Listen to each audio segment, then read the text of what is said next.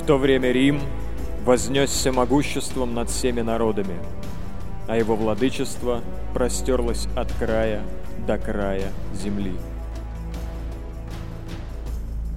В Европе римляне победили галлов и крепких телом германцев, и бриттов, огражденных, кроме океана, еще стеною, и горную Испанию, охваченную морями, а также Греция и народы, живущие около Понта, и многие другие, признали власть орла. В Африке от столпов Геркулеса и до Черного моря Карфаген и бесчисленные эфиопы подчинились силе оружия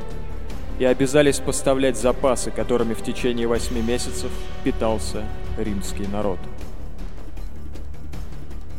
В Азии 50 городов поклонялись правителю Рима,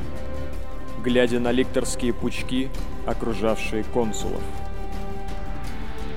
Египет и Аравия, народы Индии и Медяне, и Парфяне – и гордые киринияне, и ведущие свой род от лакедемонян, и мармаридяне, и страшные сертяне, и насамоны,